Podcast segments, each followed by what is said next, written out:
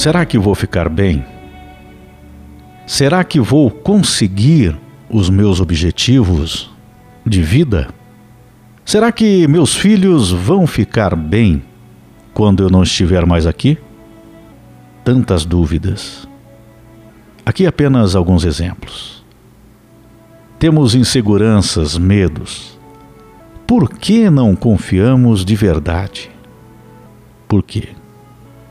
Então, nós precisamos aprender a confiar nas ações de Deus, a confiar nos propósitos de Deus em nossas vidas. Nós precisamos confiar mais nos ensinamentos de Deus. E quando eu falo confiança, é realmente confiar. Precisamos confiar na vida eterna e sabe, por que, que eu estou falando aqui hoje em relação a isso? Quando nós falamos de vida eterna, por exemplo, nós falamos que acreditamos. Mas sempre existe uma dúvida no nosso interior. Porque se não existisse essa dúvida, nós não ficaríamos tão angustiados tão preocupados, com medos, com incertezas. A vida eterna é difícil de acreditar, porque é algo que não se pode ver e ninguém comprovou cientificamente. Entre aspas, aqui, né? Que existe ou que não existe a vida eterna. Por isso, permitimos que a dúvida paire em nossos pensamentos. E eu vou reiterar aqui. Se nós temos dúvidas na nossa vida, e nós temos, em vários momentos na nossa vida, nós ficamos com medos, com, com medo, né? com, com incertezas, com insegurança. Então, será que nós confiamos de verdade? E falando em vida eterna, então, por que, que estou falando sobre vida eterna? Porque a partir do momento que nós entendemos que a vida eterna ela existe, aqui é apenas uma fração de tempo. Se formos comparar com o tempo eterno.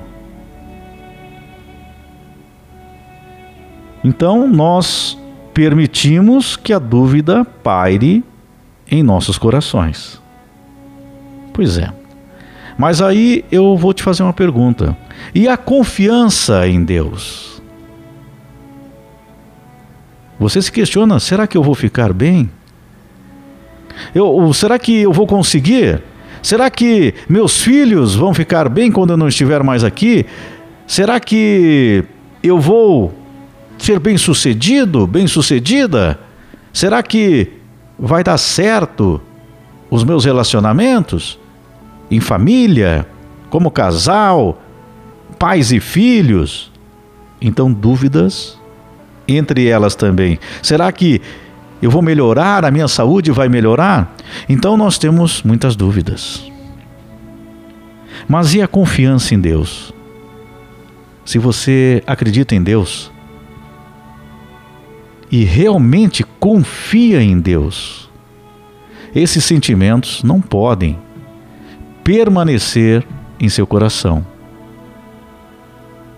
Tem uma passagem que está em Salmos 18, 2 que diz assim: O Senhor é minha rocha, a minha fortaleza e o meu libertador. Olha só. Então, Deus é a segurança. Deus me mantém forte e me liberta das dúvidas, dos medos. O meu Deus é o meu rochedo em quem me refugio. Então, quando nós recorremos a Deus, quando nós realmente confiamos em Deus, quando nós colocamos ao nosso sentimento, mas em Deus, tudo se acalma, as dúvidas acabam, porque estamos entregando a nossa confiança a algo que nós não vemos, a algo que o ser humano, que acha que entende tudo, né? Não comprovou ainda.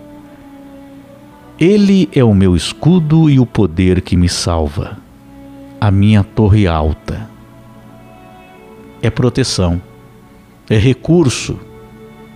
Por isso, quando nós falamos aqui, insistimos. Olha, você tem que acreditar, você não pode perder as esperanças, você tem que restabelecer sua vida, você tem que recomeçar. Você consegue, você pode.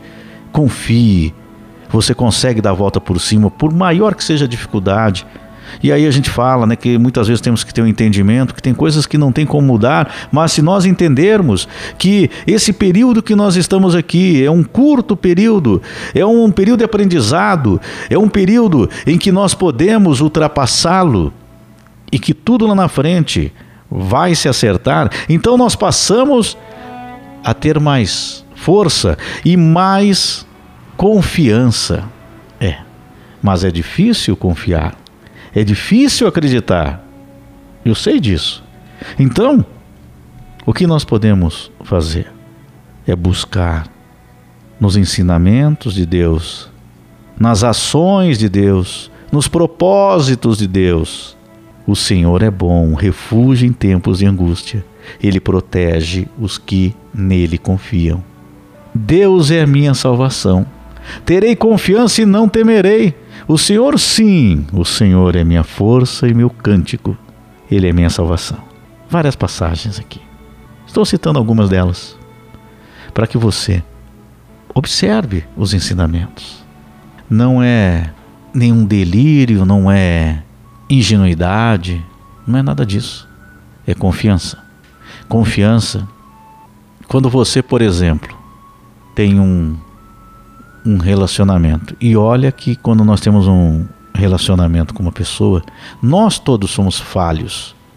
Então, o que aquela pessoa nos diz e nós acreditamos naquilo, então nós estamos depositando a nossa confiança naquela pessoa. Apesar, como eu disse aqui, que nós somos falhos. Então, confiar no outro é difícil? 100%. Porque temos medo da decepção.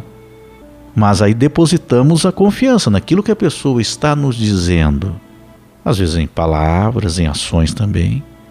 Por isso é tão difícil confiar 100%, porque nós não estamos vendo, não é algo comprovado, não é algo material, quando nós simplesmente temos que confiar numa palavra, num comportamento de momento.